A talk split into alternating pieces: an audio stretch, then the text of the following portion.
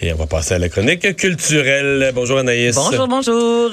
Alors l'humoriste Guy Nantel, parce qu'il faut le rappeler, c'est un humoriste Ben oui. et, non, et non un intervieweur euh, de- de- de- d'affaires publiques ou de politique, mais qui s'est amusé lors de la marche sur le climat.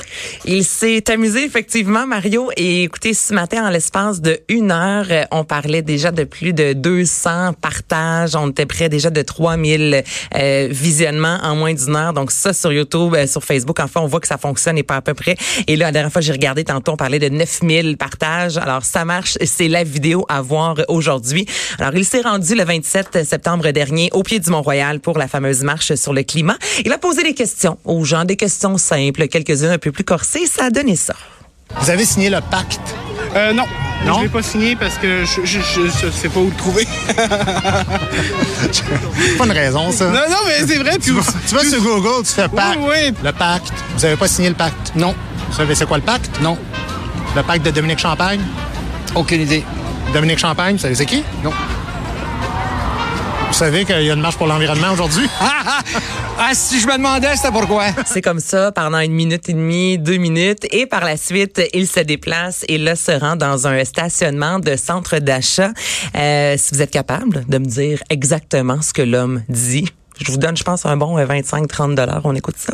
Est-ce que vous trouvez qu'on s'inquiète trop à cause de ça? Ah, peut-être que oui, on peut. Des, des fois, je regarde ça, puis je mets des, des petits problèmes qui vont sortir, que le monde euh, a exagéré euh, de grossir le, le, le, le problème, là, puis ben, souvent, euh, et après ça, une couple d'années après, ils nous disent qu'on a exagéré sur, euh, sur l'ampleur du, du, euh, du problème. là. Donc, vous croyez pas trop à ça, le changement Et climatique? ce non? qui est pertinent, c'est que sa femme acquiesçait tout au long de sa réponse. Donc, la traduction, Mario, s'il te plaît. Mais, euh, on grossit le problème. on a tendance à grossir le problème. OK, c'est vrai, c'est pas pire, c'est une mauvaise Parce que- traduction. On résume ça en quelques mots.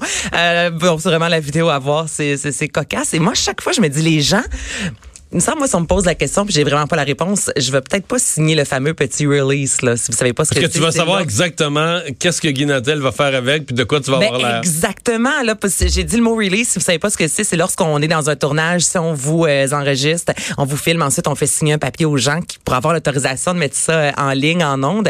Et il faut croire que ces gens-là étaient très satisfaits de leur réponse ou à la limite ils trouvaient ça fort cocasse d'avoir des réponses aussi euh, aussi farfelues. Ouais. Mais Ouais. c'est quand même, il y a- il y, a une coche de plus, parce que quand ils pognent du monde sur la rue, pendant une campagne électorale, parce que c'est beaucoup ça qu'ils avaient fait, la Mm-hmm. campagne provinciale, fédérale, ils vont sur la rue, t'as des gens qui suivent peu la politique, ou certains cas, ils peuvent avoir leur parti pris, ils aiment juste un parti, ils Mm-hmm. aiment pas tous les autres. Mais là, t'as quand même des gens qui vont participer à une marche. Se là, sont déplacés pour faire partie de la marche et qui savent... Certains sont déguisés, là. Oui, C'est ils ça. sont déguisés en... fait, c'est un effort, Ils là. sont déguisés en vert, en Oui. environnement. là. Puis ils savent rien, là. De, de- Il y avait Donc, certains, c'est quoi GES? C'est- Les Ouais. lettres veulent dire quoi? avec les deux filles qui ont une grosse pancarte, soit dit Ouais. en passant. Donc encore là, il y a un effort qui a été fait, mais peut-être pas à la bonne, euh, peut-être pas à la bonne place. voilà. Bon, le MTV Unplugged de New York. Oh oui, on parle de Kurt Cobain, on parle de Nirvana. Take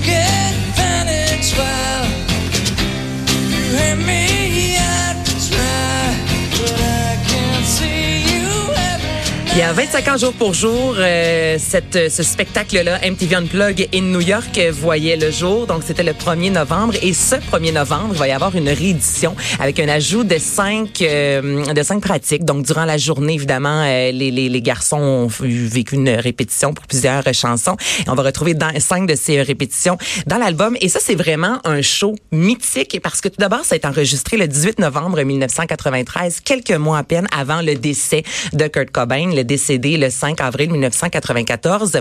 Et lorsque le spectacle a été enregistré pendant un an il a circulé comme album pirate. Donc, rien n'avait été officialisé. Et là, Manon s'est rendu compte que les gens, les fans étaient prêts à débourser. Les fans trouvaient une façon de se le procurer. Donc, c'est le 1er novembre 94 officiellement que l'album s'est retrouvé chez tous les bons disquaires, comme on pouvait dire à l'époque. Et en quelques semaines à peine, ça a été euh, le plus gros vendeur aux États-Unis. Et en 96, c'était le meilleur vendeur, donc le meilleur album en fait de musique euh, Donc c'est vraiment un super de gros album, un des plus importants. Il y a la reprise de David Bowie dessus, The Man Who Sold the World.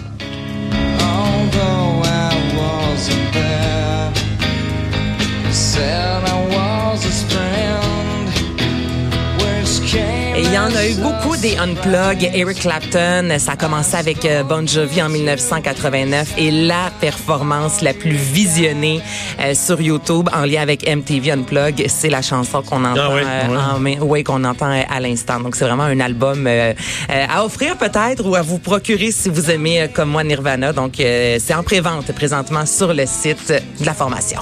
Et un cinéaste, un monument du cinéma, je devrais dire, qui Ben se lance oui. dans l'écriture. Quentin Tarantino a fait l'annonce euh, il y a quelques jours de ça, la guide des réalisateurs américains. Donc ça, ça se passe aux trois mois pendant une entrevue avec, avec euh, Martin Scorsese.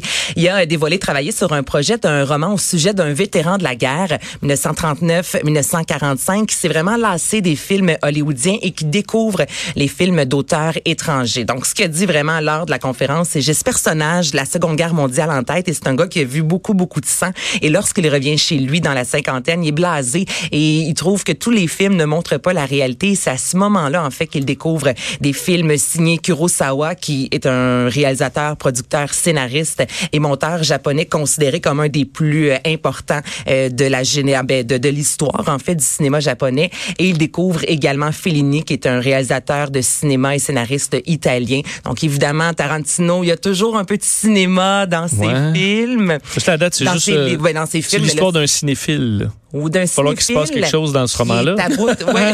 Mais attends, d'avoir acheté de là. Ben là, je sais pas. Là, Attends, euh, c'est un cinéphile qui a fait la guerre, qui est à bout des films hollywoodiens Ouais. et qui découvre les films ben, mettons étrangers. l'intrigue. Ben, c'est que quel film il va écouter le prochain, mettons. euh?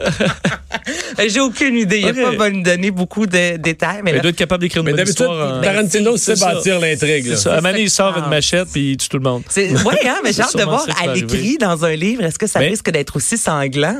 Et ça va faire un- une bonne suggestion de lecture pour Justin Trudeau? Ben oui.